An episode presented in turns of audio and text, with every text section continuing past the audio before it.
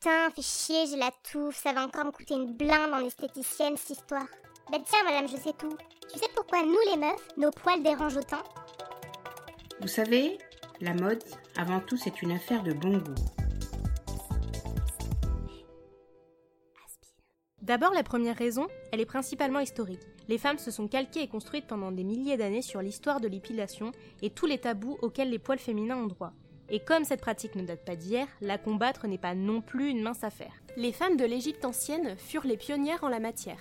Elles retiraient tous les poils de leur corps, y compris leurs cheveux. Ah ouais, ambiance boule à zéro pour les égyptiennes. Et elles s'épilaient avec quoi?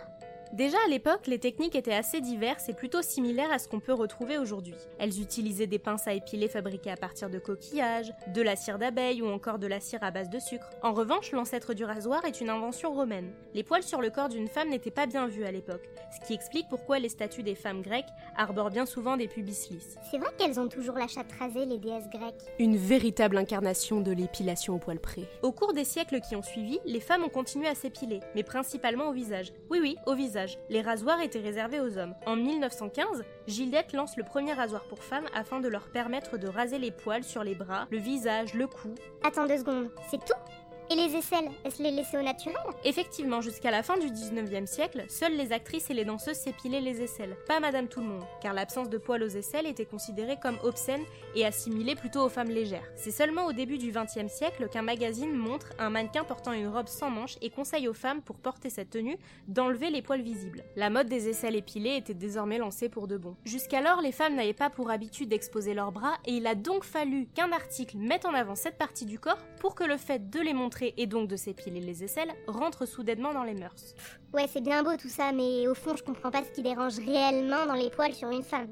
Il y a plusieurs raisons qui peuvent justifier ce tabou encore présent. La première, c'est une histoire de signification. Les poils poussent pendant la puberté. Cette étape, dans la vie d'une femme, marque le fait que les relations sexuelles sont désormais possibles. Les poils, dans l'esprit commun, est associé à quelque chose d'animal, de bestial, une forme de sexualité qui serait soi-disant débridée. À cause de ça, jusque dans les années 80, il était interdit de montrer un sexe féminin poilu dans les magazines érotiques, sous peine d'être censuré.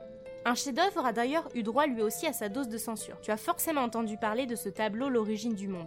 Tu sais, ce tableau qui représente un sexe féminin poilu. En fait, historiquement, ce tableau a été commandé à Gustave Courbet en 1860 par l'ambassadeur de Turquie. Ce tableau a dû attendre 1995 avant d'être exposé aux yeux de tous au musée d'Orsay. La seconde est une interprétation proposée par l'ethnologue Christian Bromberger, j'espère que je prononce correctement son nom, qui dit qu'un pubis lisse évoque le sexe d'une petite fille. Cela répond aussi à un idéal de perfection véhiculé par les films pornographiques depuis les années 1990. Il ajoute aussi que cette esthétique contemporaine est devenue une norme que les jeunes femmes ont désormais intériorisée. Enfin, la troisième raison est probablement liée à un mythe. Est-ce que tu as déjà entendu parler du mythe du vagin carnivore? Le vagin carnivore Mais ça sort d'où ça? Ce mythe se retrouve dans plusieurs cultures et à plusieurs époques. D'après ce mythe, le vagin de certaines femmes serait pourvu de dents. Le sexe de l'homme lors de la pénétration serait donc avalé puis coupé. Ce mythe provient du fait que les parties génitales de la femme, contrairement à celles de l'homme, ne sont pas visibles. Certaines femmes auraient donc trouvé le moyen de retirer leurs poils de manière à rendre leur pubis le plus visible possible. Ah ouais, non mais ils étaient carrément dérangés les gens à l'époque avec leur histoire de chat carnivore. Moi perso, j'enlève les nains uniquement parce que les poils c'est sale. Hein. Ça, c'est une des idées reçues les plus répandues. Mais sache que c'est un faux argument parce qu'on va se le dire une bonne fois pour toutes, non, les poils ne sont pas sales. Alors, effectivement, ils retiennent davantage les odeurs si tu te laves mal, mais sache que le fait de les enlever fait davantage transpirer. Ce dégoût pour les poils ne s'arrange pas tellement dans les années 80. On voue à cette époque un certain culte pour le lisse. Le corps doit être parfait et surtout maîtrisé. Faire du sport pour être svelte, être bronzé pour être beau, être épilé au poil près pour être net. Voilà ce que prône la mode à cette époque. La jupe qui se raccourcit et la tendance du bikini échancré n'y est pas pour rien non plus, puisque pas à pas, le corps de la femme se libère, certes, mais les poils, eux, sont éradiqués. De plus, les années 80-90 sont aussi les années sida. Après cette période, on est plus attentif à la santé et à l'hygiène. Ainsi, les poils, symboles de saleté, sont retirés. Et tous ces magazines féminins là, tu crois pas qu'ils en ont pas marre de nous faire culpabiliser en nous disant faut s'épiler comme ci, faut se raser comme ça? Ah, mais là tu mets le doigt sur un truc super intéressant. Les magazines féminins ont eu un rôle crucial en matière d'épilation.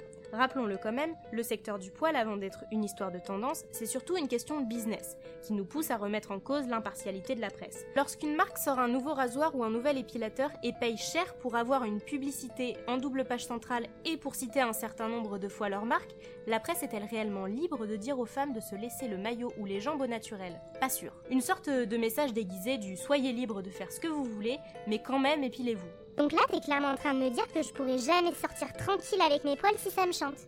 Heureusement, on tend de plus en plus vers l'acceptation de soi. Sur les réseaux sociaux, on prône davantage le body positive, et les marques ne se gênent pas non plus pour se servir des influenceurs pour communiquer autour de cela. En 2013, Emily Ratajkowski, une mannequin très suivie sur les réseaux sociaux, fait une apparition dans le clip Blurred Lines. Dans ce clip, elle se déhanche à moitié nue autour de deux hommes, le tout accompagné de paroles très dégradantes pour l'image de la femme. En 2019, elle pose en couverture de magazine, en soutien-gorge, les bras levés et les aisselles poilues. Elle témoigne dans l'article en disant J'ai tendance à aimer me raser tous les jours, mais parfois je me sens sexy en laissant pousser mes poils. Alors, coup de com' ou véritable conviction, ça c'est à toi d'en juger. Bah tu sais quoi ce podcast Il m'a donné envie de me battre. Et je me battrai jusqu'au bout pour mes convictions. Non mais attends, c'est pas du tout ça le but. Ce podcast, c'est pas une incitation à la haine, c'est juste informatif. Et d'ailleurs, euh, te battre contre qui en fait? Contre toutes les esthéticiennes qui prennent du plaisir à nous regarder souffrir quand elles arrachent nos poils. Contre les esthéticiennes? Non mais attends, euh, t'es libre de ne plus y aller si ça te convient pas. Non Julia, la révolution de la touffe est en marche. Moi et toutes mes copines, on va descendre dans la rue. Ah bah d'ailleurs, écoute, tu les entends arriver